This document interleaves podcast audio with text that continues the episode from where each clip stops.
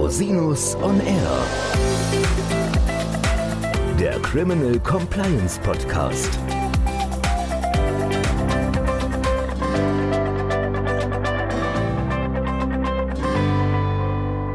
Herzlich willkommen zum Criminal Compliance Podcast. Schön, dass Sie wieder eingeschaltet haben.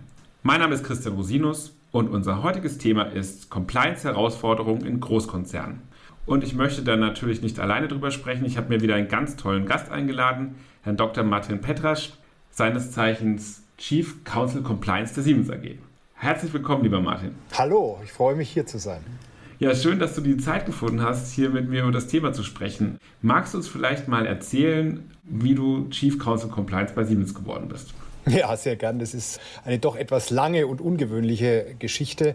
Ich habe begonnen auf der anderen Seite, nämlich bei der Justiz, bei der bayerischen Justiz vor rund 20 Jahren und habe da dann als Staatsanwalt längere Zeit gearbeitet. Zunächst in einem ganz klassischen Verkehrsstrafdezernat und dann relativ zügig bei der Wirtschaftsstaatsanwaltschaft in Würzburg.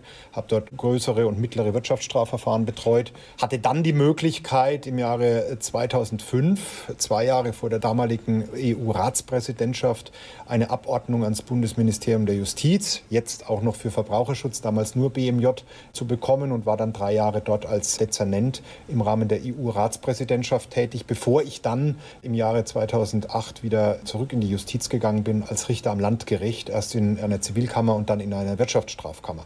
Und dann irgendwann hat mich der Ruf ereilt, den habe ich auch wahrgenommen, zum Großkonzern zu gehen, zu Siemens und dort als ja, damals erst noch Senior Legal Counsel im Bereich der internen Untersuchungen, im Bereich der Compliance tätig zu werden und ja, dann im Laufe der letzten zehn Jahre immer weiter Verantwortung zu übernehmen. Erst im Bereich der Führungs- und Leitungsaufgabe des Investigation Teams für das Antitrust- und Kartellrecht mhm. und dann später Spannend.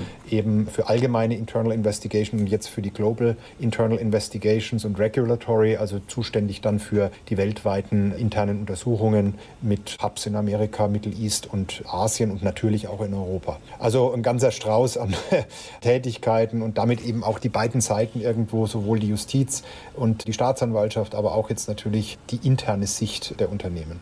Du bist ja auch für die Whistleblower-Hotline zuständig, wenn ich es richtig sehe. Richtig, ne? richtig. Wir betreuen bei mir in der Abteilung auch den gesamten sogenannten Case Intake. Das heißt also alles, mhm. was an Reports reinkommt. Natürlich kommt nicht alles bei uns rein. Es kommt auch manchmal was zu den Compliance Officern, aber die leiten es dann an uns weiter oder auch ins Management. Aber im Grunde genommen für die Whistleblower-Hotline, aber auch für unsere Ombudsperson, die wir ja auch als zusätzlichen Kanal noch implementiert haben, tragen wir Verantwortung und bündeln dann bei uns auch die, die Fälle. Ja, spannend. Wie kam es, dass so von der Justiz ins Privatunternehmen gewechselt ist? Was war da die Motivation oder was hat dich da gereizt? Ja, gereizt ist da, glaube ich, das richtige Stichwort. Der Reiz ist natürlich immer, und wie es immer so schön heißt, der Rasen ist am anderen Ende grüner als auf der eigenen Seite. Nee, das waren natürlich auch persönliche Gründe, aber es war auch eben der große Reiz und mhm. die Herausforderung und natürlich das Angebot, ohne das geht es natürlich nicht, sich einfach da auch weiterzuentwickeln. Und mich hat Wirtschaft immer schon interessiert, auch die Denke in der Wirtschaft und natürlich als Wirtschaftsstaatsanwalt auch die anderen andere Seite kennengelernt zu haben und dann die Möglichkeit zu haben. Da habe ich natürlich auch die Möglichkeit ergriffen. Und ganz wichtig dabei ist aus meiner Sicht auch immer die Offenheit natürlich für wirtschaftliche Zusammenhänge und auch das Internationale, was mich sehr gereizt hat. Also nicht nur das mhm. auf den reinen deutschen Rechtsmarkt, sagen wir mal, bezogen denken, sondern das internationale Denken das natürlich auch immer dann damit zu tun hat, dass man bei Fällen, die man bearbeitet, auch viele Jurisdiktionen, viele unterschiedliche Verhaltensweisen, Wertesysteme mit einbeziehen muss und da eben die Bälle jonglieren muss. Und das ist natürlich eine unheimliche Herausforderung. Die haben sie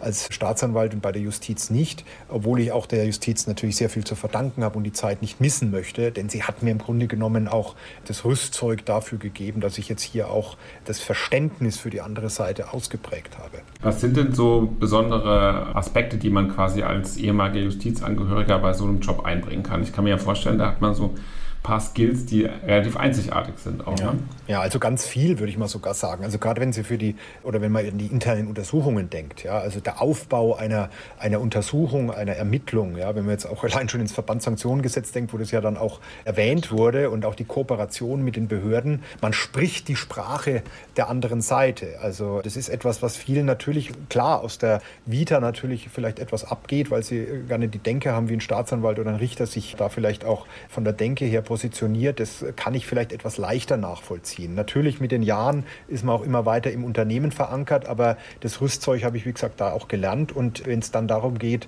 auch zu kooperieren mit den Behörden, den richtigen Ton zu finden, zu wissen, wann man an die Behörde herantritt und wann man vielleicht noch das eine oder andere erst noch intern ermittelt, wie man dann, wenn es dazu kommt, auch mit den Behörden kooperiert, das ist natürlich ein absolutes Asset und da profitiere ich davon. Aber ich lerne auch da natürlich immer noch dazu und versuche beide Seiten irgendwo in Einklang zu bringen. Ihr habt ja auch viel mit internationalen Behörden zu tun wahrscheinlich, ne? also mit anderen Staatsanwaltschaften oder anderen Absolut. Sanktionsbehörden in anderen Ländern. Ne? Das ist wahrscheinlich dann auch spannend. Ne? Richtig, und da lerne ich natürlich auch immer dazu. Ich kann natürlich oftmals nur von der deutschen Behördenlandschaft ausgehen, vom Zoll, von der Staatsanwaltschaft, mit denen, mit denen ich auch als Staatsanwalt zu tun hatte. Aber was ich festgestellt habe, dass die Denke und auch die prozessualen Formen sich jetzt nicht fundamental überall mhm. unterscheiden, soweit wir uns in rechtsstaatlichen Gebieten natürlich auch dann bewegen. Also da kann man dann schon auch Rückschlüsse, Analogien ziehen und es fällt einem dann auch leichter. Aber ja, natürlich, wir sind als internationaler Konzern in vielen Ländern tätig tätig und deswegen natürlich auch mit völlig heterogenen Behörden konfrontiert. Also das ist auf jeden Fall ein sehr spannender und vielfältiger Aufgabenbereich und deswegen ist unser Thema Compliance-Herausforderungen in Großkonzernen ja bei dir auch total richtig aufgehängt. Vielleicht wollen wir da mal Medias Res gehen. Was sind denn aktuell so die größten Herausforderungen in dem Bereich? Also ich würde die eigentlich in einen Dreiklang fassen. Ich würde auf der einen Seite sagen, dass sich Unternehmen natürlich in der letzten Legislaturperiode zum Beispiel, wenn man das allein mal vom Gesetzgebungswerk her betrachtet, sich einer völlig unterschiedlichen, heterogenen, vielseitigen, vielschichtigen neuen Gesetzgebungslage ausgesetzt sehen. Also in vielen Bereichen haben wir eigentlich Neuregelungen, die auch mittelbar oder unmittelbar den Großkonzernen, Unternehmen generell natürlich betreffen. Ich denke da an so Gesetze wie das Hinweisgeberschutzgesetz, das zwar noch nicht da ist, aber bald kommen wird. Mhm, ja. Das gescheiterte, aber demnächst, da können wir ja später nochmal drüber reden, Verbandssanktionengesetz, das Finanzintegritätsstärkungsgesetz, ja, aber auch dann die 10. GWB-Novelle und, und, und, Lieferketten-Sorgfaltspflichtengesetz etc. pp. Also das ist eine Herausforderung und in dieser Bündelung eigentlich schon etwas, was einzigartig war, würde ich mal sagen, in den letzten Jahren, die Unternehmen vor Herausforderungen stellt. Und dann die zweite Säule des Ganzen ist auch, dass natürlich jedes Unternehmen auch ein äh, Corporate Citizen ist. Ja? Wir, sind, mhm. wir wollen Good Corporate Citizens sein und wir sind es auch in der Regel,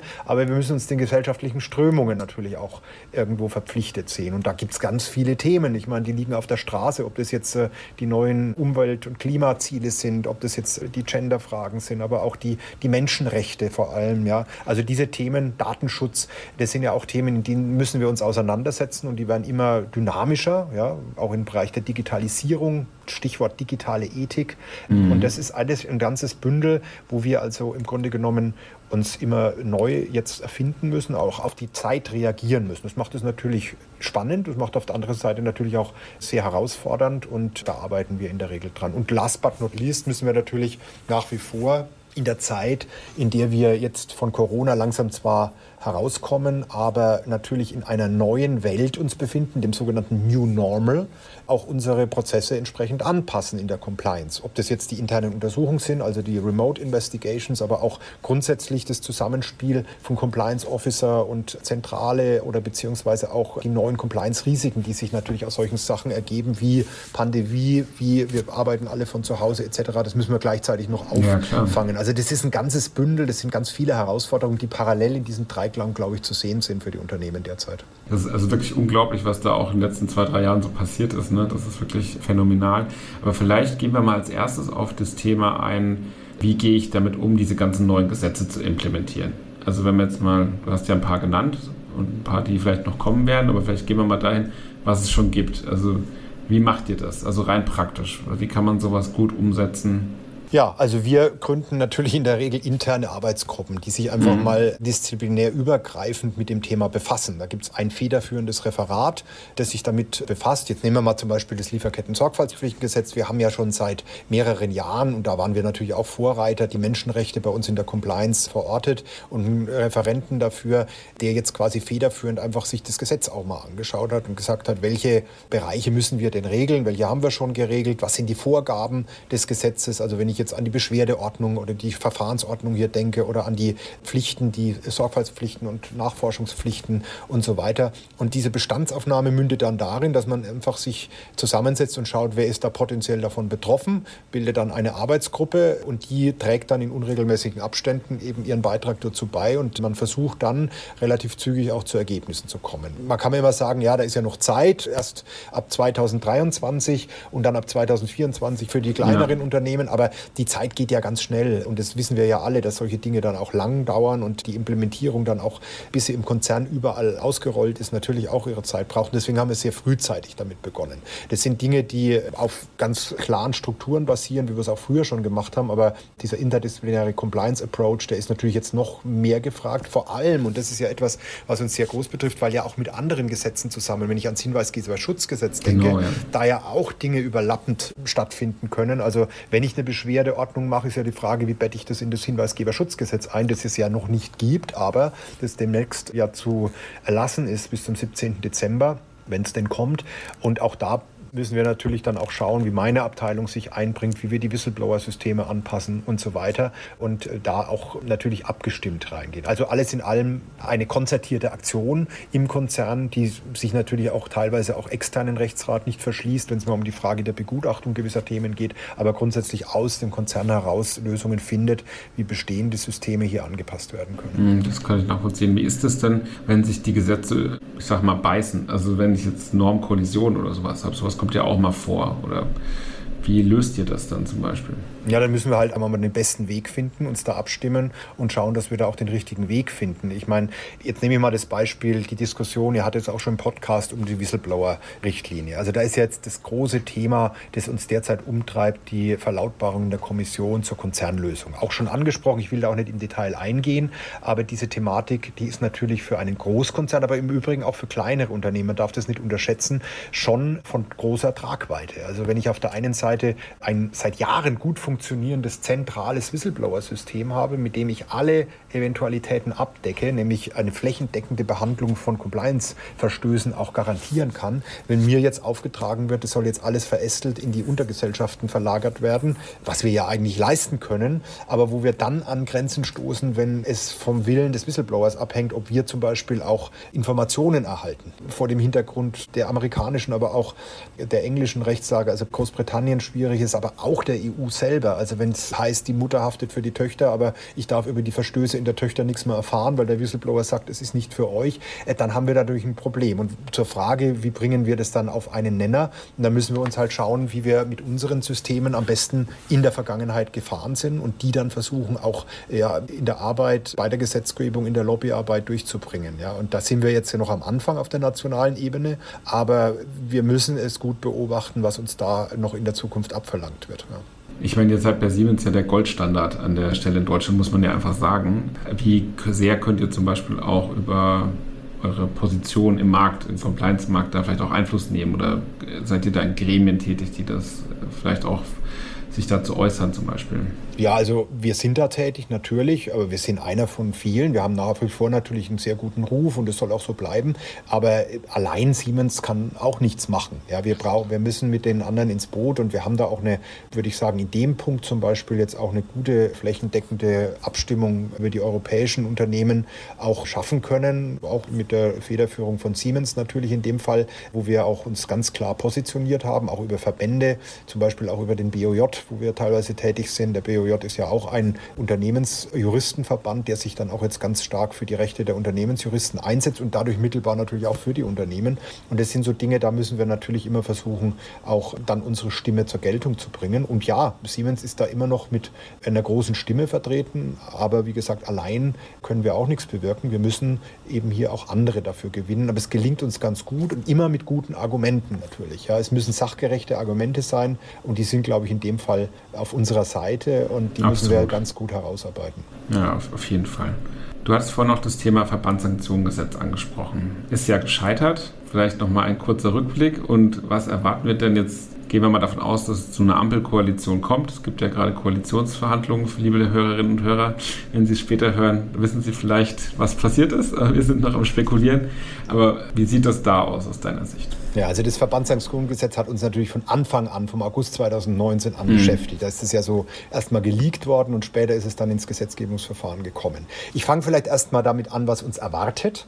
Wenn ich die Wahlprogramme der jetzt in der Koalitionsverhandlung befindlichen Parteien betrachtet habe, habe ich nicht viel zu dem Thema gefunden, ganz ehrlich gesagt. Die Grünen haben es an einer Stelle anklingen lassen, ja. aber im Grunde genommen hat sich alles bei der Justiz oder Justizthemen auf organisierte Kriminalität, Clankriminalität, Sicherheit im Einzelnen und im Besonderen beschränkt, aber das Unternehmensstrafrecht oder Unternehmenssanktionierung war eigentlich kein Gegenstand. Wir wissen aber, dass es für Grüne und SPD seit Jahren auf der Agenda steht. Und der Koalitionsvertrag 2018 mit Verlaub war ja auch eine deutliche Handschrift der SPD. Deutlich, ja. Ja, also die FDP ist damals raus, dann hatte die SPD eine starke Stellung und hat sie alles mal reingeschrieben, was sie noch nie reinschreiben durfte. Und das hat sie getan. Und von und diesem Ross, nicht umsetzen konnte. Nicht um, sie hat sie nicht umsetzen können, das ist völlig richtig. Aber von dem Ross kommt sie natürlich nicht mehr runter. Ja, und da wird sie das auch wieder einbringen. Und da gibt es ihr natürlich dann auch, rennt sie bei den Grünen vielleicht sogar offene Türen ein. Und das, obwohl wir seit April 2020 das Belastungsmoratorium haben. Ich habe zumindest nicht gehört, dass das aufgehoben ist. Aber das wird wahrscheinlich noch sein Zutun da vielleicht spielen. Aber das lässt alles darauf schließen, dass es nicht auszuschließen ist und eine hohe Wahrscheinlichkeit hat, dass auch das wieder im neuen Koalitionsvertrag aufpoppen wird. Und da natürlich dann die Frage, ob wieder so detailliert oder wieder mehr als Prüfauftrag, was ich nicht glaube, denn wie gesagt, man kommt von dem Ross auch nicht mehr runter. Aber in welche Richtung es geht, das ist mal das Erste. Also die Aussicht ist und meine ja, ersten Informationen aus Berlin sind diejenigen, dass man sogar gegebenenfalls zu einem Unternehmensstrafrecht zurück will, wie man es seinerzeit im NRW-Entwurf hatte. Das oh. ist ja die, ja, ja, das habe ich gehört. Ob das stimmt, wird man sehen. Muss die FDP natürlich mitspielen, aber wenn Herr Kutschaty im NRW vielleicht Ministerpräsident wird, dann kann er es auch über den Bund Bundesrat wieder einbringen, keine Ahnung. Aber wenn das kommt, dann fangen wir natürlich wieder von vorne an. Und das Zweite ist, ich habe es gerade erwähnt, wir haben uns lange damit befasst, wir haben dann vielleicht auch das eine oder andere Gehör gefunden.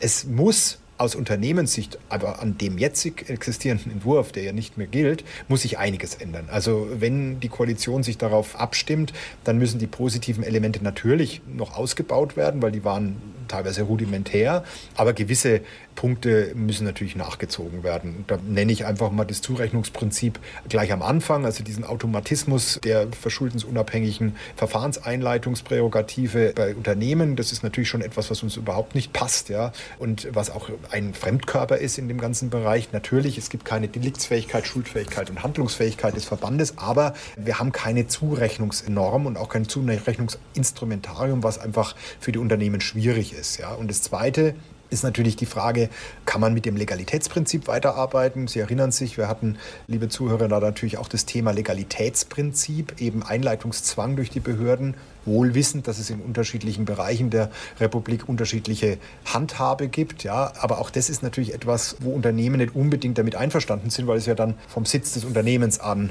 abhängt, ob Strafverfolgung stattfindet. Und last but not least, wir müssen in den Bereich der Compliance nachschärfen. Also wir mhm. sind froh, dass es Compliance in ein Gesetz geschafft hat, obwohl ja, es auch nie genannt wird. Ja, das ist ja schon mal ein Fortschritt. Mal, ist schon ein Fortschritt. Also man darf ja auch nicht vergessen, dass das schon das Gesetz an sich ja grundsätzlich ein Fortschritt in vielen Bereichen genau. wäre. Aber wir müssten es mehr definieren definieren. Also das ja. ist meiner Meinung nach zu lax gehandhabt worden und da können wir vielleicht auch noch drüber reden, aber ich glaube, da muss der Gesetzgeber nachbessern.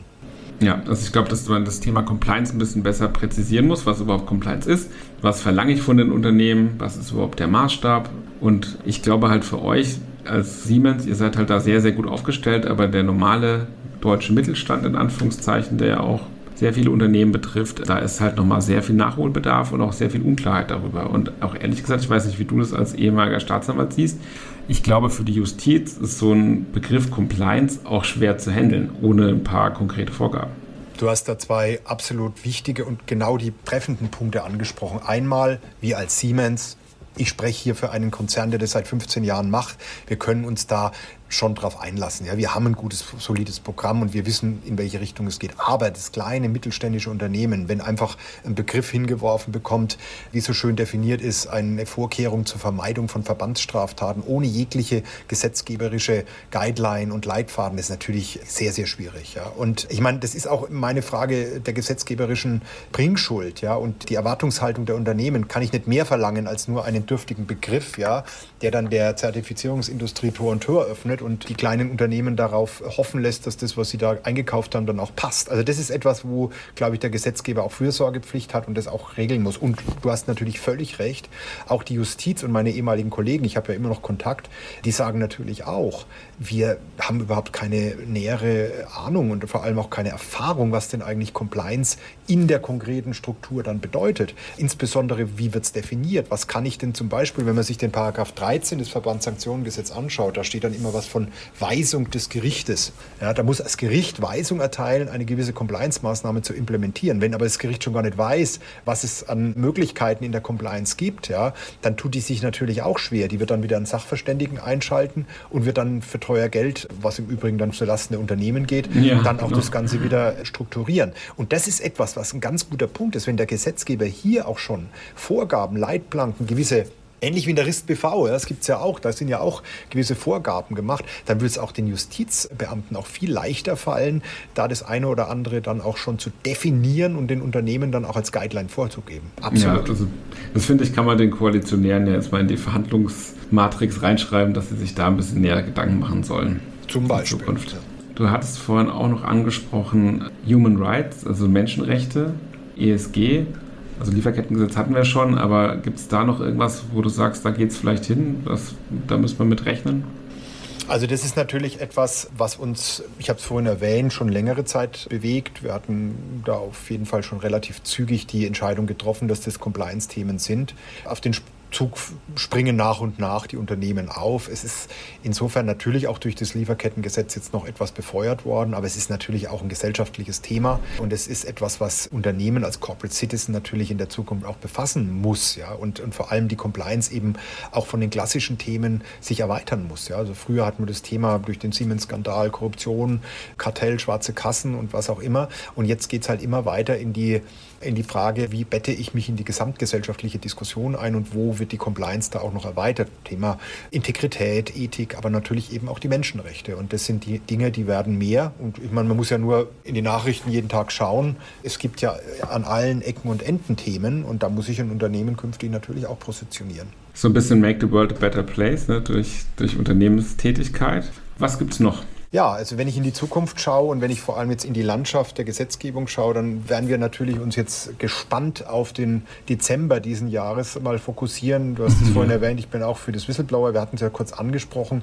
tätig. Da wird man natürlich jetzt schon mal sich fragen, wie geht es denn weiter? Und da das Grundstatement ist, was ich sehe aus vielen Unterhaltungen, dass bei vielen Unternehmen da die Awareness noch gar nicht so da ist, auch in vielen ja. Bereichen. Also die lassen es auf sich zukommen, manche wissen es auch noch gar nicht so richtig, wo da der Hase lang geht. Es gibt Nationen, nationale Umsetzungen. Dänemark, Schweden haben sich jetzt schon aus den Büschen gewagt, aber die Diskussion ist anhaltend und die Frage ist halt, was erwartet uns dann da? Inwieweit werden wir da noch große Herausforderungen haben und können wir die Politik auf nationalen Ebene, wir müssen ja wieder wirklich in allen europäischen Staaten, da wo wir auch vertreten sind, beobachten, wie die Gesetze dann auch da gemacht werden. Es kann auch dann völlig heterogen sein. In dem einen Land so, in dem anderen Land so. Der eine schließt sich der Kommission an, der andere nicht. Und das ist natürlich auch eine große, große Herausforderung. Aber noch nochmal von uns aus, wir sehen den Konzern natürlich jetzt nicht als das große Black Hole, wo die Gefahr ausgeht. Wenn man mal so die Kommission liest, hat man ja so den Eindruck, vom Konzern geht irgendwie nur alles Schlechte aus. Also der retaliated und der genau. versucht, also jeden Whistleblower irgendwie in die Enge zu treiben, ist ja nur gerade nicht der Fall. Unser Credo ist ja im Grunde genommen, umso neutraler, umso objektiver eine Untersuchung, aber auch eine Behandlung von Missverhalten ist, umso eigentlich sachnäher ist es, weil es eben auch auf die objektive Ebene gezogen wird. Ich glaube, da haben wir ein ganz großes Aufgabenfeld, auch einfach auch Awareness zu schaffen, auch in der Politik, in den Bürokratien auf europäischer Ebene auch mal einfach darzustellen, wie läuft es denn eigentlich und wie läuft es seit Jahren sehr gut. Und natürlich gibt es überall in der Compliance schwarze Schafe oder in den Unternehmenslandschaften. Ja, es Klar, gibt, ich meine, Stichwort Wirecard oder was auch immer, das wird es geben, aber im Grundsatz sind doch die Unternehmen darauf bedacht. Also ich bin da jetzt ja auch schon zehn Jahre unterwegs in dem Bereich und davor als Staatsanwalt, dass sie im Grunde genommen sich integer und rechtskonform verhalten. Natürlich ist an der einen oder anderen Stellschraube vielleicht dann die Diskussion offen, aber was ich auch, glaube ich, in dem Podcast irgendwo mal gehört habe, dass die Unternehmen nur schauen, wie es wirtschaftlich rauskommt, ist nicht immer richtig. Also sie schauen auch schon, ob sie rechtlich integer handeln. Und das ist etwas, wo wir auch, glaube ich, in der Zukunft unseren Fokus drauf halten müssen. Ich glaube das auch. Also ich glaube nicht, dass Unternehmen per se rechtsfeindlich sind. Ich glaube, das hat andere Gründe, wenn dann mal was passiert. Aber die weit überwiegende, weit, weit, weit 99,999 Prozent aller Unternehmen wollen sich absolut rechtstreu verhalten. Genau. Und es geht halt manchmal schief. Ist halt so. Richtig. Deswegen gibt es dann euch und uns und diejenigen, genau. die dann versuchen, das Ganze wieder glatt zu sehen. Und wenn du mich noch um eine andere Zukunftsfrage vielleicht gerade aus dem Bereich, in dem ich jetzt tätig bin, fragst, dann ist es natürlich, wie gehen wir mit der neuen Wirklichkeit um? Ja, mhm. und das schöne Thema Remote Investigation, sie hat es hier, glaube ich, auch schon im Podcast, aber das ist natürlich etwas, was uns umtreibt. Ja, wo wir sagen, auf der einen Seite ist es in der Regel ganz gut gelaufen. Wir haben auch gute Erfahrungen, aber wir haben natürlich auch Erfahrungen gemacht, wo wir sagen, wenn wir zurückgehen in die normale Welt, wäre es auch nicht schlecht, wenn wir den einen oder anderen Fall auch wieder anders aufklären. Wir haben unsere Leute vor Ort und wir haben auch die Möglichkeiten, remote gut zu arbeiten. Aber es gibt auch den einen oder anderen Case-by-Case-Fall, wo wir sagen, da müssen wir auch wieder vor Ort sein. Und das sind Dinge, die im Zusammenhang mit der Frage der Glaubwürdigkeitsprüfung bei den Aussageverhaltenssituationen zusammenhängt. Auch mit der Frage, wie intensiv ist natürlich auch das Auftreten von Compliance, wenn es vor Ort ist. Ja, wenn ich immer nur am Bildschirm bin und irgendwie wegklickbar, dann habe ich natürlich nicht diese diese Garantie, dass ich da auch wirklich beeindrucke im positiven Sinne, als wenn ich auch vor Ort bin. Und natürlich last but not least die Frage der Beweisqualität, der Beweisintensität, das müssen wir uns natürlich stellen. Und wenn ich jetzt zum Verbandssanktionengesetz nochmal kommen darf, die spannende Frage wird natürlich, ob im Rahmen eines eventuell neu auflegten Gesetzes, wo es auch wieder um die Frage der Anerkennung von internen Untersuchungen geht, eine Remote-Untersuchung, eine nur am Computer und online und per E-Mail durchgeführte oder Chats durchgeführte Untersuchung die Qualität hat, dass sie auch von der Seite der Staatsanwaltschaft oder des Gerichtes als eine solche anerkannt. Ich finde es auch teilweise eine Frage der Wertschätzung auch vielleicht mal für denjenigen, der von dieser oder diejenigen, die von dieser Untersuchung auch betroffen sind. Ne? Also wenn du jetzt mit einer Führungskraft, die musst du eine Untersuchung über sich ergehen lassen, aus welchen Gründen auch immer, da finde ich es schon gut, wenn man auch mal persönlich spricht oder auch persönlich mal mit den Zeugen spricht und den Zeuginnen, weil natürlich am Ende des Tages möchte man ja wissen, kann man denen glauben oder nicht glauben und ob das immer remote funktioniert. Da muss ich auch aus der eigenen Praxis sagen, habe ich manchmal so meine Zweifel. Manchmal funktioniert es wunderbar, manchmal ist es besser, sich persönlich zu sehen und auch einen Eindruck zu gewinnen und auch so ein bisschen die Atmosphäre im Raum. Man merkt ja auch, wenn es dann im Raum vielleicht ein bisschen angespannter wird oder so. Absolut unterscheiden sich natürlich die Geister. Die einen sagen, es geht völlig ohne und sie haben nur gute Erfahrungen. Die anderen sagen, wir brauchen eine absolute Rückkehr in die alte Welt. Und die Mittellösung, der Vertreterschaft bin ich auch eher zugeneigt, die sagt, so, sogenannte Hybridstrukturen sind da auch sicher angemessen. Und der würde ich mich auch anschließen. Ja. Mhm. Also wir müssen da wirklich fallorientiert reagieren in der Zukunft und dann auch wirklich schauen, dass wir zu den besten Ergebnissen kommen. Ja, Wie gesagt, auch in einer Pandemie und in einer Krisenzeit sind die Legalitätspflichten des Unternehmensleiters nicht ausgesetzt ausgesetzt. Wir müssen tätig bleiben, tätig sein. Wir haben vielleicht die eine oder andere Priorität anders gesetzt, aber das geht weiter und wir müssen auch schauen, dass wir das in die Anpassung bringen an unsere herkömmlichen Prozesse und das fällt uns nicht schwer, aber es wird jetzt eine neue Herausforderung, wie wir es einbetten in die Gesamtpolitik des New Normal. Ja. Es bleibt spannend. Ne? Absolut, wirklich, absolut. Also es gibt auf jeden Fall die nächsten 20 Jahre genug zu tun. Ja. Also da ist mir nicht bange um die Zunft und ich glaube auch, dass die Compliance mittlerweile in Deutschland, Europa auch so weit angekommen ist, dass sie aus der Rechtswirklichkeit und aus der Unternehmenswirklichkeit auch nicht mehr wegzudenken ist. Das sehen wir an Reaktionen, das sehen wir an, an, an Seminaren, in denen wir ja auch dann teilnehmen oder auch als Dozenten dann oft fungieren. Also der Wissensdurst ist unbegrenzt und die Unternehmen befassen sich wirklich damit. Genau, das ist wirklich krass. Also der Wissensdurf ist unbegrenzt. Es gibt auch immer vielfältigere Angebote. Und in der Rechtsprechung ist praktisch nichts angekommen. Die ja. paar Urteile, die es gibt, wirklich im Vergleich zu dem, was, was in den Unternehmen oder auch in sonstigen Institutionen von Aufwand betrieben wird, da gibt es ein Riesenmissverhältnis. Richtig. Also die rechtliche Klärung, die höchstrichterliche Klärung, die steht halt echt noch aus. Genau. Und die, durch die Gesetze, die wir jetzt haben und die teilweise nicht aufeinander abgestimmt wurden, wird es natürlich nicht leichter. Ja? Nee, also nicht leichter. es wird Compliance-Definitionen dann im GWB geben, es wird welche geben in dem vielleicht zu kommenden Verbandssanktionengesetz und alles muss dann aufeinander. Also deswegen plädieren wir ja auch sehr stark für eine Harmonisierung, Standardisierung und gegebenenfalls wirklich für Leitplanken. Und das BMJV, wenn ich als letztes damals beim Gesetzgebungsverfahren gehört habe, und die waren ja bereit, Dinge zu implementieren, die haben ja immer geredet, man könnte sich auch vorstellen, so eine Art Öffnungsklausel und dann so eine Art Verordnungssystem System zu schaffen. Ja. Das wird man dann sehen, ja, ob das dann auch kommt. Aber wenn das Gesetz schon heißt Förderung der Integrität in der Wirtschaft, dann sollte auch die Integrität auch ein bisschen und ein Stück weit äh, natürlich auch definiert werden. Ja. Zumal ja Integrität auch ein subjektiver Begriff ist und dann kann jeder was anderes darunter verstehen. Absolut. Insoweit ist eine Definition sehr hilfreich, damit wir wenigstens sowas wie Verfahrensgerechtigkeit haben. Da stimme ich absolut zu, ja. Und das wird die Herausforderung sein. Super. Ich glaube, wir haben sehr viele Themen angeschnitten. Mir fällt jetzt akut nichts mehr ein, was noch fehlen könnte. Also Hast ich könnte noch, über viele Dinge... Also wir können natürlich noch stundenlang reden, das aber das würde das Format sprengen. Aber ich würde einfach das so zusammenfassen, dass wir, wenn man gefragt wird, was die neuen Herausforderungen sind, als ich es am Anfang gesagt habe, der Dreiklang, die Implementierung der neuen bereits schon auch existierenden Gesetze, die Harmonisierung im Unternehmen, aber auch natürlich auf zwischen den Unternehmen im gesellschaftlichen Kontext, dann auf jeden Fall auch die Begleitung von neuen zu erwartenden Gesetzgebungsvorhaben, ganz wichtig.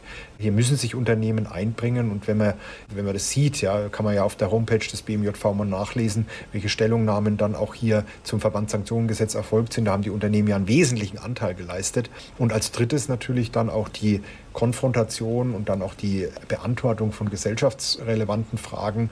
Die Unternehmen sind nicht im luftleeren Raum, die sind Teil der Gesellschaft, sie sind Teil des allgemeinen Prozesses und des Entwicklungsprozesses in einer Gesellschaft und da müssen sie sich einfach positionieren. Und das ist dann im Gesamtgefüge auch auf jeden Fall eine spannende, eine spannende Zukunft.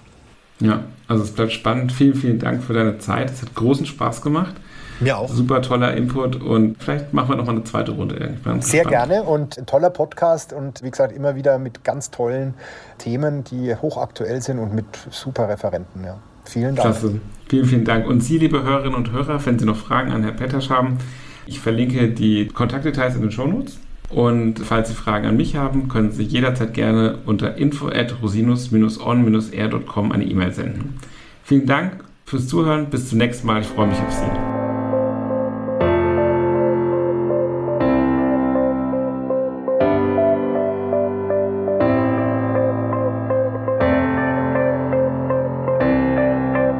Podcast stellt lediglich einen allgemeinen Überblick über rechtliche Themen dar und ersetzt selbstverständlich keine Rechtsberatung zu konkreten Fragestellungen im Einzelfall.